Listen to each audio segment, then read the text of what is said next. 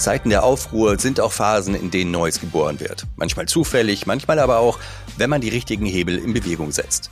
Mein heutiger Gast, Joel Kaczmarek, hat dazu klare Empfehlungen. Und die nähren sich unter anderem aus seiner Rolle als Gründer und Geschäftsführer von Digital Compact, wo er regelmäßig im Dialog mit erfolgreichen, innovativen und progressiven EntscheiderInnen im Austausch ist. Das macht Joel zu einem exzellenten Beobachter des Status quo und Scout für eben jene gesuchten Hebel. Welche das sind und wie man das angeht, erfahrt ihr in der heutigen Episode von Mission Control. Viel Vergnügen. Three, two, one, all engine running. Liftoff. We have a liftoff. Leute, heute wird's ernst, denn wir befinden uns so ein bisschen am Ende des Jahres und traditionell werfen einige von uns auch mal den Blick über die Schulter und gucken, was da so passiert ist. Wir gucken auch hin und wieder mal so nach vorne. Und wenn man das alles so in eine Tasche tut, Corona, die Situation in der Ukraine, Gaza-Gebiet und vielen anderen Orten, der Populismus, der steigt, 60 Milliarden Loch, das wir gerade entdeckt haben, die Klimakrise und Fachkräfte. Wir haben ganz viele Themen. Ich frage mich, was fehlt noch? Vielleicht Aliens? Und das möchte ich heute mit Joel Kaczmarek besprechen. Also nicht das mit den Aliens, sondern worauf er denn so zurückblickt und was er denn auch so sieht. Denn Joel ist in einer sehr, sehr spannenden Position in seinen unterschiedlichen Rollen, weil er hat viele Touchpoints zu Expertinnen und Entscheiderinnen in der Wirtschaft und Politik und dadurch eben auch sehr, sehr interessant für mich, was er sieht. Und von er gehe ich zu du. Joel, schön, dass du da bist. Hallo. Hallo Florian, danke, dass ich hier in dein Cockpit kommen darf. Dann lass uns mal losfliegen. Ich habe es angekündigt, wir sind so am Ende des Jahres, wir gucken, was so um uns herum passiert und was denn vielleicht auch passieren könnte, was wir uns auch wünschen, was passiert und wie wir da hinkommen. Darüber möchte ich mich gerne mit dir heute unterhalten und deswegen natürlich auch gleich mal straightforward. Was siehst du, wenn du dich nach hinten wendest im Moment? Du meinst jetzt so als Rückschau auf das, was uns alle gerade so umspült? Mhm. Oder auch andere Dinge, die ich nicht aufgezählt habe. Mag ja sein, dass du ganz woanders hinguckst. Naja, ich habe irgendwie ein, ein Buch gelesen vor nicht allzu langer Zeit von einem Gesundheitsautor, Anthony William, und der hat beschrieben, dass er diese aktuelle Zeit gerne als The Quickening bezeichnet. Das ist ein englischer Begriff, der ganz schön deutlich macht, dass sich alles irgendwie so beschleunigt und dass wir irgendwie alle so das Gefühl haben, es passiert so ganz viel um uns rum und wir fühlen uns vielleicht auch öfters mal überfordert, weil auch Dinge übereinander gehen und parallel passieren. Und gleichzeitig ist The Quickening auch der englische Begriff, dafür, wenn eine schwangere Frau so das erste Mal die Babybewegung merkt, also wenn so neues Leben entsteht. Und vielleicht ist das ein ganz gutes Sprachbild, mit dem wir einsteigen können, dass die aktuelle Phase quasi eine ist, wo irgendwie ganz viel in Aufruhr und in Bewegung ist, wo aber auch Neues geboren wird und wo wir uns vielleicht auch verändern dürfen. Und das ist, was ich so beobachtet habe, dass natürlich diese ganzen Multikrisen, und ich glaube, es wird ja eher zunehmen als ab, wenn wir ganz ehrlich sind, natürlich die Leute unter große Herausforderungen stellen, dass eine hohe Unsicherheit herrscht. Also können wir jetzt irgendwie verschiedene Belege für aufmachen. Naja, und dass es deswegen vielleicht umso wichtiger ist, sich mal zu überlegen, wie komme ich in einen Modus rein, wo ich ausprobiere in hoher Geschwindigkeit, wo ich mir vielleicht auch mal Fehler erlaube, weil es ist klar, in dieser VUCA-Welt, ja, vielleicht hat der eine oder andere diesen Begriff schon mal gehört. Da ist sie wieder. Da herrscht natürlich eine hohe Unklarheit und da kannst du gar nicht immer richtige Entscheidungen treffen, sondern am Ende des Tages geht es darum, eine Entscheidung zu treffen und dann zu gucken, ob es die richtige war. Mhm. Da machst du ja ein riesengroßes Fass auf, das viele von uns ja auch schon länger beschäftigt, mehr oder weniger bewusst. Ich habe auch mal ein bisschen gestöbert von wegen Buch. Ich habe manchmal auch noch wirklich Bücher, allein weil sie mich angrinsen, wenn ich an ihnen vorbeigehe. Ist doch was anderes als Keindl und Co. Es gibt tatsächlich ein Buch von 2018 im Springer Verlag mit dem herrlichen Titel Die ultimative Herausforderung über die Veränderungsfähigkeit der Deutschen. Da habe ich dann nämlich auch noch mal ein bisschen rumgestöbert und habe mich gefragt, hm, ist das jetzt ein Phänomen, wo wir genauso gut über, weiß ich nicht, irgendwo im US-Bereich diskutieren könnten? Oder ist es durchaus etwas Spezielles, was uns in unseren Breitengraden so ein bisschen beschäftigt, weil was ja, wie du auch schon erwähnt hast, diese Überforderung ist ja auch tatsächlich eine sehr, sehr starke psychologische Komponente, weil der Mensch äh, sagt halt einfach, ich möchte gerne klare Dinge haben, alles, was nicht passt oder komplex ist, schiebe ich gerne mal zur Seite. Und wir spüren, glaube ich, alle, also Ausnahmen bestätigen die Regel, so ein bisschen diese Erschöpfung, sowohl kognitiv als auch emotional. Wie guckst du da hin? Sagst du, ja, okay, aber das müssen wir beiseite legen oder versuchst du beide Komponenten immer ein bisschen so im Auge zu haben? Ich glaube, man es ist ja wichtig, dass wir beide Komponenten im Auge haben. Wir können ja nur mit der Kraft arbeiten, die uns zur Verfügung steht. Und auf der anderen Seite, was du gerade beschrieben hast mit den Deutschen und der Veränderungs, dem Veränderungsunwillen vielleicht, den wir irgendwie gefühlt so wahrnehmen. Vielleicht wir, die eher so vorne im veränderungswilligen Segment sind. Ich glaube, da ist schon Ticken was dran, weil ich habe so den Eindruck, wir kommen halt so aus der Ecke, wir sind das Volk der Dichter und Denker. Da hat man ja irgendwie hohe Ansprüche an sich und da ist ja vieles so ein bisschen verkopft. Dann waren wir so das Volk der Ingenieure, also Autobau und irgendwo also irgendwas, was mit dem Bereich sonst zu tun hat, Ingenieurswesen ist ja bei uns ganz groß geschrieben. Und da ist natürlich kein Raum für Fehler, ja. Sondern dann dürfen wir, glaube ich, auch nicht vergessen, wir kommen ja aus so einer Welle des Erfolgs. Also irgendwie haben wir viele rosige Zeiten hinter uns seit den 60er Jahren. Und jetzt weht halt mal der Wind ein bisschen strammer. Und das ist natürlich ungewohnt. Und ich habe gerade so im Kopf, ich habe die Tage habe ich irgendwie aus Langeweile mal Bild.de aufgemacht und da hast du so gesehen, bei uns ist jetzt alles scheiße. Politik mhm. schlecht, die Nationalmannschaft spielt nicht. Wenn es beim Fußball hakt, dann ist sowieso alles vorbei. Genau, ja, Feierabend. Das war noch so das Opium fürs Volk. Von daher ist es, glaube ich, einfach gerade eine Situation, die ist halt, wie die ist. Ne? Es ist ja auch ein bisschen immer eine Sinuskurve. Also Veränderung kommt ja auch mal in Wellen. Es geht auch wieder mhm. hoch. Aber jetzt gerade ist wahrscheinlich einfach angesagt, dass wir da mit unseren Kräften haushalten und gucken, dass wir in so eine Veränderungsfähigkeit reinkommen. Mhm. Super spannend fand ich auch gleich, als du den Begriff des Quickenings mit reingebracht hast. Auf der einen Seite das, was wir eben jetzt nochmal so eher im negativeren Wahrnehmen beschrieben haben, aber auch dieses wunderschöne Bild, wie ich es mir vorstelle, das erste Mal bewegt sich da was. Also ich war ja nun noch nicht schwanger, aber ich habe das bei meiner Partnerin zweimal begleiten dürfen und war sozusagen ein bisschen im Beifahrersitz unterwegs und das ist schon so ein sehr, sehr besonderer Moment und eben auch ein, ein sehr wundervoller Moment. Magst du Magst du auf der Seite nochmal reingehen über, über Quickening und diesen positiven Turn da drauf? Naja, ich meine, was, was wir ja hier machen, also wir reden ja jetzt sehr metaphorisch. Ich glaube, dir geht es ja viel mehr darum, dass wir mal betrachten, so gesamtgesellschaftlich und gerade auch in der Arbeitswelt, was da passiert. Und das ist vielleicht ein ganz schönes Bild mit der Geburt, weil es ist eins der Beispiele, was man erst versteht, finde ich, nachdem man es selbst erlebt hat. Also es gibt sicherlich so eine kognitive Komponente, die kann jeder erzählen, ein Kind zu haben bedeutet wenig Schlaf oder äh, ich kann nicht mehr ins Kino gehen, labarababa. Ja, das versteht jeder auf der kognitiven Ebene. Aber manche Dinge musst du spüren. Wie es sich anfühlt, wenn du irgendwie zehn Stunden am Stück, weißt du, so ein, so ein Kind da irgendwie zur Ruhe gebracht hast oder drei Nächte nicht richtig geschlafen oder, oder, oder. Das sind jetzt die sehr kritischen Bilder. Es gibt ja aber auch die sehr schönen, wie es sich anfühlt, wenn ein Kind neben dir liegt, den Arm um dich legt oder oh ja. du den ersten Kinderschrei hörst, ja. Das kannst du erzählen, kognitiv, okay, aber das musst du spüren. Und warum ist es in der mhm. anderen Welt nicht auch so? Also in der, vielleicht in der beruflichen Welt oder in der schaffenden Welt, dass du sagst, naja, diesen, diese, diese Euphorie, die du spürst, wenn du aus irgendwie drei Fehlschlägen kommst und der vierte Anlauf dann auf einmal derjenige ist, der dich wieder nach vorne bringt. Ja, so dieser, dieser Aufbruchswille, diese Teamstimmung. Und ich glaube, das ist halt die große Chance. Ich meine, Quickening heißt auch, alles geht schneller. Bedeutet also auch, ich kann schneller Fehler machen und schneller den richtigen Weg finden. Und ich habe ja damals mal ein Buch geschrieben über die Samwa-Brüder. Und mhm. da ist mir echt in Erinnerung geblieben, dass so Teil der Methodik war, immer schnell zu rennen egal erstmal in welche Richtung. Weil wenn es die richtige Richtung war, bist du derjenige, der ganz vorne ist. Und wenn es die falsche Richtung war, dann bist du auch der Erste, der merkt, dass die falsch ist und bist der Erste, der wiederum umdrehen kann oder in eine andere Richtung laufen. Ja, also egal wie man es dreht und wendet, die Geschwindigkeit hat ja auch gewisse Vorteile und stellt uns zwar vor Herausforderungen, aber eben auch vor Chancen. Mhm. Ich habe vorher angesprochen, du bist in Kontakt mit sehr, sehr vielen spannenden Menschen, die wahrscheinlich genau das erleben, respektive auch entscheiden müssen. A, wie schnell man rennt und B, in welche Richtung oder Richtungen. Lass uns mal einen Reality-Check machen. Folgen genug Menschen, die Entscheidungen treffen, dieser Idee des Rennens erstmal egal wohin oder müssen wir uns da erstmal noch die richtigen Klamotten anziehen und die Schuhe binden? Ich glaube, es braucht ganz oft noch die richtigen Klamotten in deiner, deinem, um in deinem Bild zu sprechen.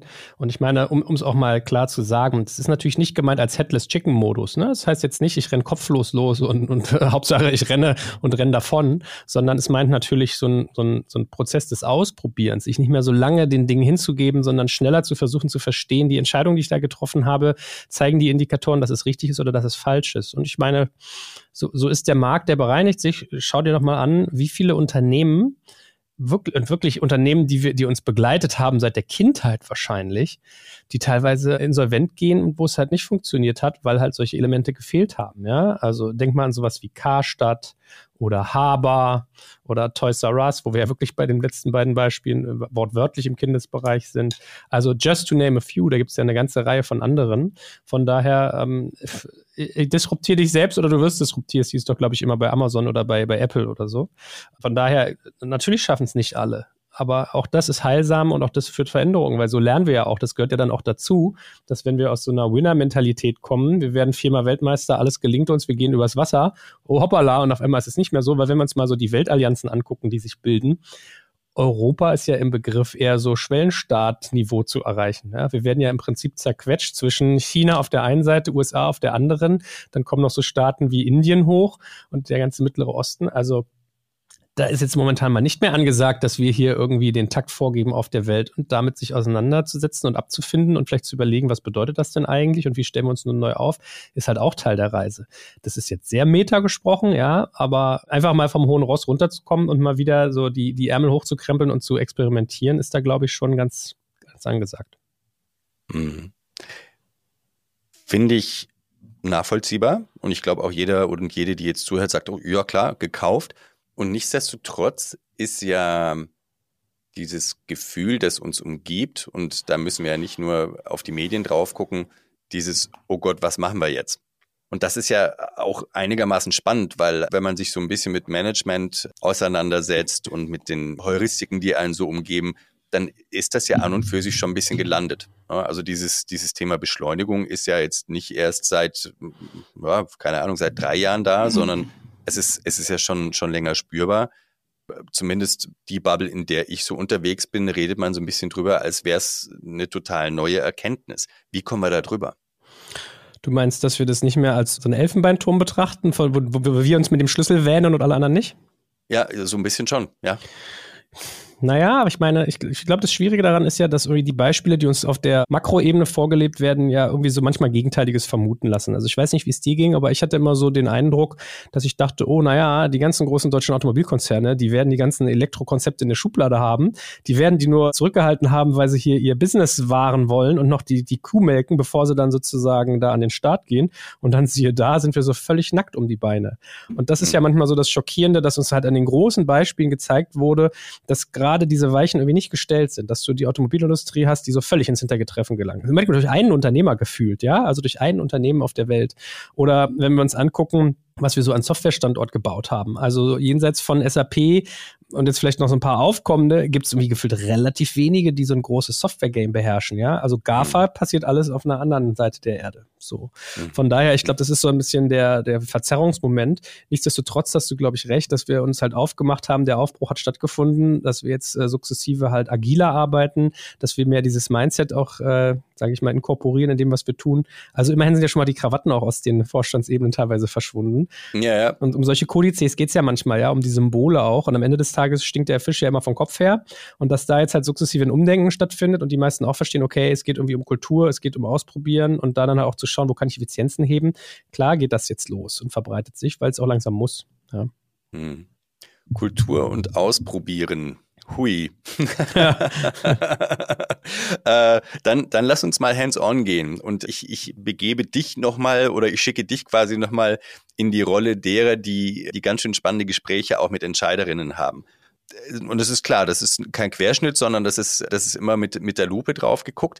Wo, wo hast du so das Gefühl, stecken die vierten erfolgreichen Anläufe, nachdem drei gescheitert sind. Weil es kann ja auch sein, dass wir uns gegenseitig so ein bisschen die falsche Story erzählt haben oder die falschen Details in der Story. Ähm, und, und ein paar drehen ja aber schon auch in die richtige Richtung. Was, was würdest du da jetzt so pauschal mitgeben, auch wenn wir wissen, das ist natürlich höchst individuell zu betrachten. Ja, ich komme mir ehrlich gesagt auch immer schon wie so ein latenter Hochstapler vor, als wenn ich jetzt hier der Wirtschaftsweise wäre, der alles mit allen gesprochen hat und so. Am Ende des Tages bin ich ja wie du auch normalsterblicher Bürger, der sich halt einfach seine Meinung bildet mit ein bisschen anderem Spektrum vielleicht, was ich manchmal sehen darf. Und um auf deine Frage einzugehen, ich finde zum Beispiel so ein schönes äh, Beispiel ist eigentlich Zalando. Weil Zalando ist eine Firma, die, finde ich, gefühlt immer sehr viel richtig gemacht hat, dadurch sehr groß geworden ist und genauso diese agile DNA drin hat und sehr oft auch Sachen einfach wieder brutal zerrissen hat. Also ich erinnere mich, wie ich damals mit Boris Radke mich mal unterhalten habe. Der war damals der Kommunikationschef von Zalando. Der meinte, das war ein, ein ziemlich einzigartiger Moment, als Robert Gens gefühlt die Tür aufmachte in so einer Entwicklerumgebung, nahm eine Handgranate, warf die da rein, hat die Tür zugemacht und kurz zugehalten, nachdem er ihnen nämlich erzählt hat, wir stellen jetzt alles auf Mobile um. So alles, was wir jetzt äh, an, an Gewinnerpositionen gewonnen haben im Desktop-Bereich, das schmeißen wir jetzt alles mal über den Haufen, weil Mobile ist das neue Game, was wir gewinnen müssen und da sind wir im Hintertreffen. So, und dieses Mindset, ja, dieses sich nicht darauf ausruhen, sondern immer wieder sich selbst herauszufordern und sich selbst auch, sage ich mal, kritisch zu hinterfragen. Das ist ja so ein Stück weit der Witz, weil ich finde, so dieses typische Innovators-Dilemma, dass du quasi keine neuen Dinge machst, weil dein Bestand zu attraktiv ist, dass du dir selber sozusagen so sehr ins Fleisch schneidest, dass wenn du jetzt was Neues, ein neues Geschäftsmodell ausprobierst, Stichwort Autobauer mit Verbrenner, weißt du, haben den Verbrenner bis aufs letzte Prozent optimiert, sind da die absoluten Marktführer und kommen jetzt und machen jetzt Elektro. Welchen Anreiz hast du? So, und mhm. dafür finde ich zum Beispiel Zalando jetzt mal ein Beispiel unter, glaube ich, zahlreichen, wo ich finde, dass man das da halt sehr gut gemacht hat und gezeigt hat, wie es halt funktionieren kann. Aber auch diese trifft's, ja. Also wenn ich mit irgendwie Alex Graf und Jochen Krisch, das sind so die beiden E-Commerce-Granden, mit denen ich mich gerne mal austausche, rede, dann sagen die halt so, ja, Zalando und Amazon, die kommen jetzt total ins Hintertreffen mit den ganzen asiatischen Playern, mit den Sheins und Temus dieser Welt, die halt mhm. noch schneller entwickeln, die das ganze Mobile- und Social-Game viel tiefer verinnerlicht haben als die. Das heißt, die müssen sich da auch neu erfinden, etc., etc. Also es hört nie auf, ja. Vielleicht ist manchmal der mhm. Weg sozusagen das Ziel.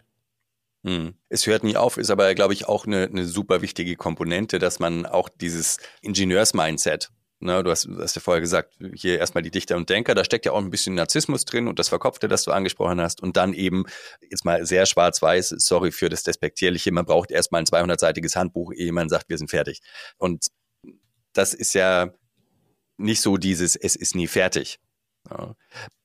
Braucht es denn dann gegebenenfalls auch neue Inseln, neue Umgebungen, äh, damit ähm, beides so ein bisschen respektiert werden kann und anschlussfähig ist. Weil ich kann ja, ich kann ja nicht ein Mindset irgendwie wie eine Platte tauschen. Da haben wir gemerkt, das funktioniert nicht so richtig. Es sei denn, du hast die richtigen Menschen, die dann auch mal sagen, okay, jetzt, jetzt auf Mobile und wir gehen jetzt bitte alle dahin. Es gibt ja dieses schöne Buch von äh, Jim Collins, From Good to Great heißt es auf Englisch und auf Deutsch Der Weg zu den Besten. Und was der gemacht hat, ist, der hat sich eine ganze Anzahl von Unternehmen angeguckt an der Börse in den USA und hat geguckt über einen Zeitraum von, weiß nicht, 30, 50 Jahren, welche sind richtig Skyrocket gegangen, also richtig durch die Decke und welche haben sich eher so normal entwickelt und ist bei denen, die Skyrocket gegangen sind, gab es da gewisse Pattern, die sich wiederholen lassen. So, und ein Aspekt, den er dann beschreibt, ist, dass es manchmal wichtig ist, Kultur verstanden als so ein Gemeinschaftsgedanke, dass er dieses Bild hatte. Naja, wenn du jetzt eine Gruppe bist und steigst in einen Bus ein und es, es heißt, das Ziel ist Kopenhagen und dann kommt der Bus aber in Stockholm raus, dann ist die Gruppe ziemlich angepisst. Wenn du aber in diesen Bus einsteigst und das Ziel ist, wir haben jetzt hier alle eine gute Zeit, wir haben ein gemeinsames Verständnis dessen, was wir erleben wollen und es geht uns ums Umeinander, dann ist relativ egal, ob du in Stockholm, Kopenhagen oder in London rauskommst, weil dann ist die Gemeinsamkeit quasi das, das Ich-Gefühl, das Wir-Gefühl sozusagen, also das, das Miteinander und der Weg wiederum das Ziel. Und das ist vielleicht ein ganz schönes Bild für das, was du gerade gefragt hast. Wenn ich natürlich an einem Punkt bin, dass ich sage, okay, wir haben hier irgendwie eine Firmenkultur, wir haben gemeinsame Werte, wir haben Ziele, was wir erreichen wollen und ein Prinzip, ein Arbeitsprinzip, nach dem wir alle zusammenarbeiten, dann kann man ganz gut damit abfedern, dass sich gerade Dinge verändern und dass vielleicht die geile Mobile-Umgebung, die ich gemacht habe, dann doch gekillt wird, weil irgendwie Native-Apps gerade im Downfall sind und wir jetzt eher was anderes wieder machen wollen. Ja, also das ist gar nicht so schlimm. Dann bist du für dieses Ausprobieren viel bereiter, weil du halt weißt, das, was dich hält, ist das, was deine Gemeinschaft dir bietet. Und da gibt es ein ganz schönes Experiment zu. Unser äh, Leadership-Coach Stefan Lammers hat das mit uns mal gemacht auf einem Event von Digital Kompakt ganz früher. Da hatten wir eine, so eine Gruppe an Menschen, die haben irgendwie einen Vortrag gelauscht von ihm und dann hat er die auf die Bühne geholt und hat gesagt, so, jetzt visualisiert ihr mal im Kopf, ihr befindet euch gerade in einem Fahrstuhl und dieser Fahrstuhl fährt auf einen 5000 Meter hohen Berg. Und die Tür geht auf, es macht Ping und da ist eine große Glasplatte, die ist rund um den Berg rumgelegt. Die ist rund, der Boden ist aus Glas und ihr könnt euch umschauen. Die ist sechs Meter breit. So, und jetzt geht die Tür auf. Geht mal und schaut, wie weit ihr euch raustraut. Ping! Und dann fangen die Leute an, sich so in diesem Raum zu bewegen. Und ich kann dir sagen, es war immer so in der Regel ein bis zwei Meter dessen, was er als Tür sozusagen von diesem Fahrstuhl gesagt hat. dann hat er gesagt, gut, mhm. zweiter Versuch Ihr befindet euch wieder in diesem Fahrstuhl, Sie fährt, ihr fahrt den Berg hoch, oben ist die Glasplatte. Die ist sechs Meter im Durchmesser, ihr könnt euch alles angucken, die ist auch stabil, keine Sorge. Und das Geländer ist dort hinten. Da ist die eine Ecke, da ist die andere, da links, da rechts, sind an der Tafel der letzte Teil und hier rechts ist übrigens auch noch ein Beistell. So. Geht mal raus, schaut euch mal um. Siehe da, die Leute sind auf einmal vier, fünf Meter weit weggegangen von dieser Tür. Und was ist die Moral von der Geschichte? Wenn du den Leuten eigenverantwortliches Entscheiden ermöglicht und ihnen aber den Rahmen sehr klar machst, also wo hört denn der Bezugsrahmen, den ich habe, auf? Und bis wohin kann ich gehen, ohne dass ich in den Abgrund falle und mich hier sozusagen der sozialen Sanktionen aussetze, dann nutzen die Leute das auch. Also dann hast du auch mhm. quasi diese Bewegung drin. Und das ist, was ich so meine mit diesem Kulturgedanken. Wenn ich weiß, was sind so die Werte, die Prinzipien, wo wollen wir gemeinsam hin? Was ist mein Arbeitsbereich, den ich ganz klar ausfüllen kann? Und was ist der Rahmen, der mir gegeben wird? Ich habe Freiheit, aber ich habe trotzdem, ich weiß, wo der Bilderrahmen ist, wo ich male und wo ich dann irgendwie übermale. Dann kommst du, glaube ich, so in diesen Modus als zwei Bausteine von sehr vielen, wo du halt auch diese Agilität auf einmal aufbauen kannst. Das nehme ich sehr, sehr gerne mit, wenn mich mal jemand fragt. Finde ich super spannend also, also so einfach, wie es erstmal scheint. Ne? Also wir wissen aber dann, birgt auch spannendes Potenzial, wenn man das dann in der, in der Praxis realisieren will. Aber es scheint, als, als würde das richtig viel ausmachen und vielleicht auch tatsächlich das Riesenpotenzial. Potenziale nehme ich einfach mal mir selber als Rutsche. Du bist ja auch jemand, der sich mit äh, Technologie sehr intensiv auseinandersetzt, auch sehr progressiv, wiewohl nicht naiv, ne? Und das finde ich so spannend. Es gibt ja auf der einen Seite immer so die Doomsayer, die sagen, nee, nee, alles, alles ganz böse oder alles ganz schlecht oder funktioniert nicht. Und dann gibt's ja auch äh, durchaus viele Menschen, die überschätzen vielleicht mal so ein kleines bisschen, was da so abgeht. Da muss ich und will ich dich natürlich jetzt auch fragen, wie sieht's denn aus mit der lieben KI, die uns jetzt alle so umwirkt? Und na, durchaus auch im Kontext dessen, was wir jetzt gerade besprochen haben. Diese Agilität, die wir wirklich brauchen. Ist da KI ein Player? Wenn ja, wie weit sind wir da? Also, wenn wir uns mal wieder den Markt angucken, dann ist ja gerade Folgendes passiert. Wir sind aus einer, einer Umgebung herausgekommen, wo Geld sehr günstig zu beschaffen war und wo dadurch also sehr viel möglich war. Du brauchtest dir also nie Gedanken machen, so wirklich über Profitabilität, sondern es war relativ aufwandsarm möglich, günstig an Kapital zu bekommen, was zum Effekt hatte, dass natürlich sich niemand für Profitabilität entschieden hat oder interessiert hat, sondern vielmehr für Wachstum. Das heißt, Wachstum war die Kennzahl, die du natürlich in einem hochverfügbaren Markt präferiert hast. Jetzt hat sich der Wind in sehr, sehr kurzer Zeit sehr massiv gedreht. Ne? Zinsen gestiegen, Risiko höher, Unsicherheit. Das heißt, du hast gerade genau das Gegenteilige. Jetzt brauchst du also eine, hast du eine Situation, wo du es schaffen musst, als Unternehmen jetzt mal gesprochen, dass du mit dem Geld, was du hast, sehr, sehr lange auskommst. So. Mhm.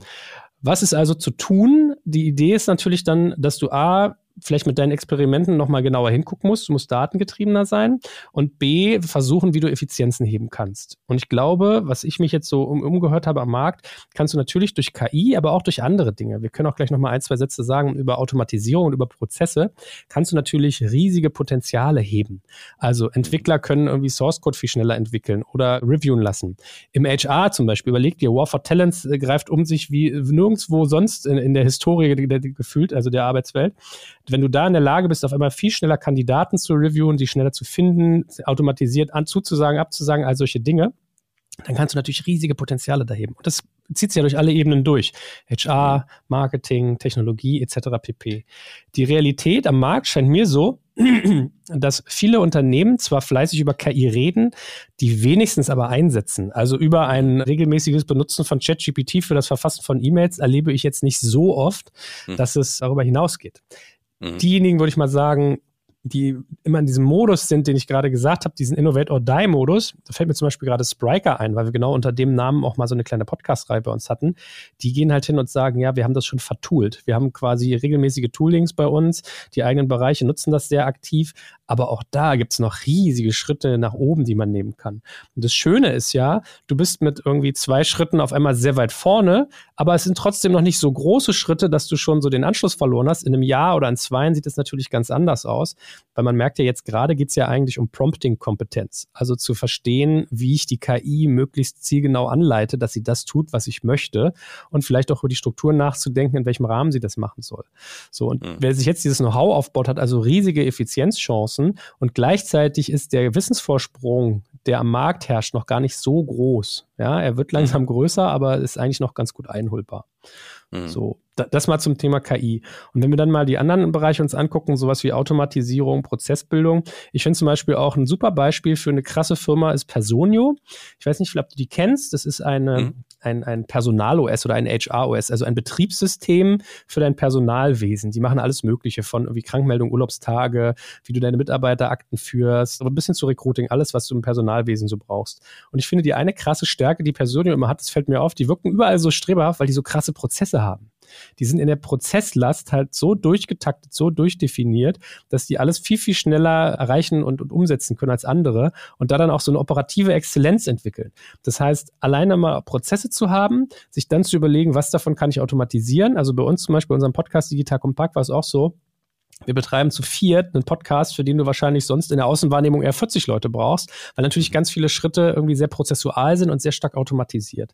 So, mhm. und nicht alles, was KI ist, ist ja auch wirklich KI, um den Bogen wieder zu schließen. Das heißt, ganz oft sind es einfach Algorithmen. Also ganz oft reden wir über, eigentlich über Algorithmik und nicht über künstliche Intelligenz. Und da kommt diese Trias dann halt zusammen. Du brauchst Prozesse, du brauchst Algorithmen, Automatisierung und dann ist so KI der, die Kirsche auf dem, auf dem, auf der Sahnehaube zu sagen, sich zu überlegen, okay, wie kann ich die Effizienz nicht über schon schon aufgebaut habe durch Prozessualisierung, wie kann ich denen noch eine Ebene drauflegen?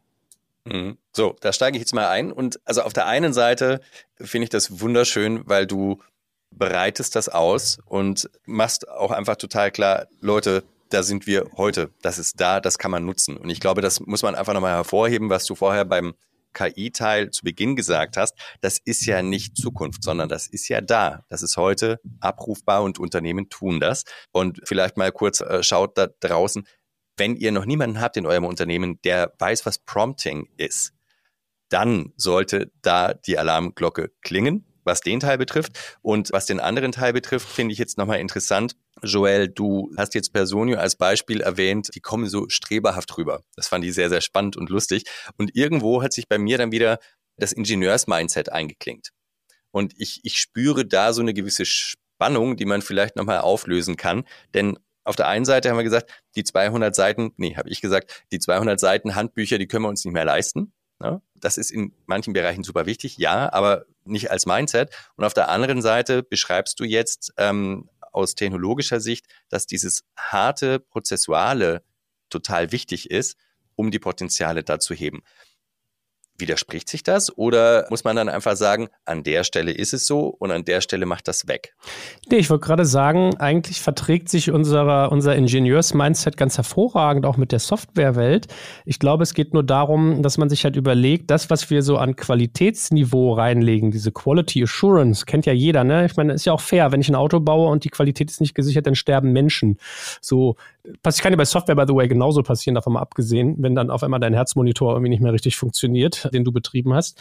Aber das Schöne ist ja in, in der Welt, du kannst kleinteiliger testen, du kannst viel direkter arbeiten. Und wenn du wiederum architektonisch denkst, ist da natürlich dieser Qualitätsgedanke ungemein wichtig. Also diese, diese Detailverliebtheit vielleicht auch manchmal beim Prozessualen zu haben, um es dann aber beim Inhalt, das finde ich finde auch mal wichtig, zum Beispiel, wenn man Leute einstellt. Mir geht es immer so, ich habe früher immer 60 Prozent auf Cultural Fit geguckt und auf verstehen die die Prozesse und nur 40 Prozent, was haben die eigentlich inhaltlich qualitativ gemacht, weil Inhalte kannst du immer beibringen. Aber dieses Prozessuale, die Sorgfalt, kannst, bist du sozusagen vom, in, in, in einem Kulturgedanken auch drin. Das ist ja alles so ein Setup, was du als Company baust. Das ist natürlich was ganz anderes. Und um vielleicht auch mal Leute zu beruhigen, wenn wir über das Thema KI reden, es gibt ja so diesen schönen Satz, du wirst nicht durch eine KI ersetzt, sondern du wirst ersetzt durch jemanden, der eine KI beherrscht, ja, der die bedienen kann. Also diese Augmentierung, die da stattfindet, das ist ja der, der Kasus Knaxus. Von daher braucht sich ja keiner Sorgen machen, dass er jetzt einen Computer ersetzt, sondern es geht vielmehr darum, wie bleibe ich eigentlich in einem Modus, dass ich eine Prozesshaftigkeit, eine Qualität auf der Strukturebene habe, aber in der inhaltlichen Operative trotzdem so schnell am Lernen, am Iterieren und am Weiterentwickeln bin, dass ich mich nicht verzettle. Darum geht's. Super, Joel, danke für die Klarstellung an, an der Stelle nochmal, worum es hier wirklich geht und wo, ich sag mal, die Herausforderungen stecken. Mir, mir kommt da gerade so in den Sinn, wir machen diesen Podcast, diese Episoden ja für EntscheiderInnen vorwiegend, die im strategischen Kontext sich sehr, sehr stark bewegen. Und auf der anderen Seite, wir reden jetzt gerade über die prozessuale Kompetenz, über Algorithmizität, über das Einschätzen von Prompting und Co. Da stellt sich mir die Frage, muss da auch ein bisschen Wandel in die Prioritäten rein bei Menschen, die Entscheidungen treffen in insbesondere größeren Unternehmen? Weil wenn ich jetzt mal so fünf Jahre zurückgucke oder vielleicht auch in die heutige Zeit, dann sind es ja meistens nicht so die Themen auf der Agenda. Sollte man, sollte man da zumindest mal für eine gewisse Zeit einen Switch auch versuchen, dass man sagt, lass uns mal tiefer da reingucken? Naja, ich finde, was halt irgendwie massiv zugenommen hat, ist ja die Entwicklungsgeschwindigkeit. Also es gibt ja früher, gab es ja, also in Amerika sagt man immer RD und in Deutschland sagt man Forschung und Entwicklung, also quasi die Innovationspipelines, die man sich aufbaut, die halten ja wesentlich weniger lange vor. Das heißt, wenn ich früher meinetwegen einen neuen Parfümduft entwickelt habe, dann hat er mich vielleicht zehn Jahre am Markt gehalten. Oder es gibt so Beispiele von Brands, so im Food-Bereich, die hast du mit Werbung aufgeblasen, zwei Jahre, und dann hast du sie zehn Jahre gemolken. Und sowas mhm. gibt es einfach in dem Umfang nicht mehr. Alles ist schnelllebiger geworden, vieles hat sich mehr auf Social verschoben, es gibt viel, viel mehr, mehr Micro-Influencing und so weiter und so fort. Um nur mal ein Eck zu nennen, ja. Dann haben wir natürlich noch die ganzen Software-Disruptionsvorgänge, wir haben irgendwie die Amazons dieser Welt, die alles auf den Kopf stellen. Also es ist alles viel, viel, viel schneller gegangen. Das heißt, ich glaube, der eine Mindset-Shift, den man machen sollte, ist, sich klar zu machen, dass ich mehr Geschwindigkeit brauche in meiner Entscheidungsfähigkeit und vor allem aber auch in meiner Entscheidungsbereitschaft. Also zu sagen, ich bin bereit, eine Entscheidung zu treffen und ich bin auch bereit, irgendwie Wetten zu platzieren. Und es geht ja gar nicht immer nur in die schneller, weiter, höher Richtung, sondern mir ist zum Beispiel das schöne Beispiel von Rosebikes in Erinnerung geblieben. Ich habe mich mit Markus Diekmann mal unterhalten, der ist ja mittlerweile bei Abend Angels und der hat mir damals erzählt, als er bei, ich kriege die genauen Zahlen nicht mehr zusammen, aber ich glaube, das Sinnhafte stimmt, dass er meinte, als er bei Rosebikes war, war es so, er ist da hingekommen, die hatten irgendwie 22 Märkte, in denen sie Fahrräder verkauft hatten und ich sag mal 60 Modelle. Und der erste Schritt, den er gemacht hat, ist, die 22 Märkte auf sieben herunterzukürzen oder fünf und zwei so halb, ja, und die Modelle auf irgendwie 29. Also wirklich so, und es tut ja richtig weh. Da sind wir wieder bei diesem ja, ja. Innovators-Dilemma, ja. Also du schneidest Umsätze ab und denkst dir so, holy coly, davon zahle ich ja mein, mein, meine Mitarbeitenden gerade. Ja. Aber was soll ich dir sagen? Das Unternehmen war hinterher halt signifikant erfolgreicher, weil sie sich viel mehr fokussiert haben auf eine Sache und weil sie das, was sie gut konnten, auf viel, viel weniger verteilt haben und damit viel, viel äh, besser, sage ich mal, performt haben. So, also mhm. wenn wir hier sagen, es geht um Geschwindigkeit, dann heißt das nicht immer nur, dass ich immer noch mehr machen muss und mein Blumenstrauß wird immer noch größer. Zu den Rosen stecke ich jetzt auch noch Tulpen dazu, sondern es das heißt halt auch, sich immer wieder zu hinterfragen und zu refokussieren, sich zu überlegen, ist das, was wir gerade tun, eigentlich noch Kern und bin ich nah genug am Kunden? Kunden dran. So, und das brauchst du als Mindset. Es geht jetzt gar nicht darum, dass du hier immer den neuesten heißen Scheiß ausprobierst, dass du heute TikTok machst, morgen äh, bist du im Metaverse unterwegs und übermorgen macht es die KI alles für dich, sondern es geht darum, sich immer wieder zu hinterfragen und das eigene Modell zu challengen, weil du immer wieder von dir selbst überholt wirst, beziehungsweise von deinem Markt und den Wettbewerbern. Das ist, glaube ich, der Punkt, worum es geht. Und das wiederum, das ist ganz oft gar kein, gar kein technologisches Thema, sondern vielmehr ein kulturelles. Also du brauchst ein Arbeitsumfeld für deine Teams, wo klar ist, ich kann Fehler machen. Ich weiß, was meine Verantwortlichkeiten sind. Wir haben eine klare Zielsetzung. Wir iterieren halt in hoher, hoher Geschwindigkeit. Ich habe gerade einen Beitrag zum Beispiel gelesen über Check24. Die hat quasi, das ist eine große Firma und die besteht aus, ich glaube, 70, 80, 90 unterschiedlichen Geschäftsführern, weil jede der Untersparten sind teilweise einzelne Geschäftsführer, die ein Framework Framework haben, nachdem sie wissen, alles klar, wir wollen disruptieren und das und das ist unsere Maßgabe und dann reiten die los. So, mhm. das ist der Gedanke, um den es da geht. Gar nicht so sehr, ob ich jetzt immer das Neueste ausprobiere, sondern ob ich die Bereitschaft habe, mich immer wieder zu hinterfragen und neu auszurichten. Mhm.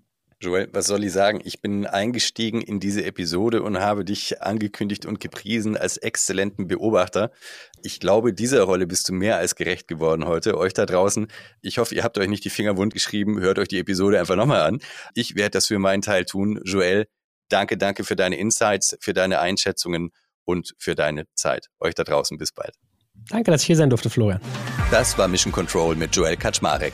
Joel könnt ihr finden und hören auf www.digitalkompakt.de und mir könnt ihr gerne eine Nachricht hinterlassen zu euren Eindrücken, Ideen oder Wünschen zu Mission Control unter florian at hype1000.com. Bis zum nächsten Mal.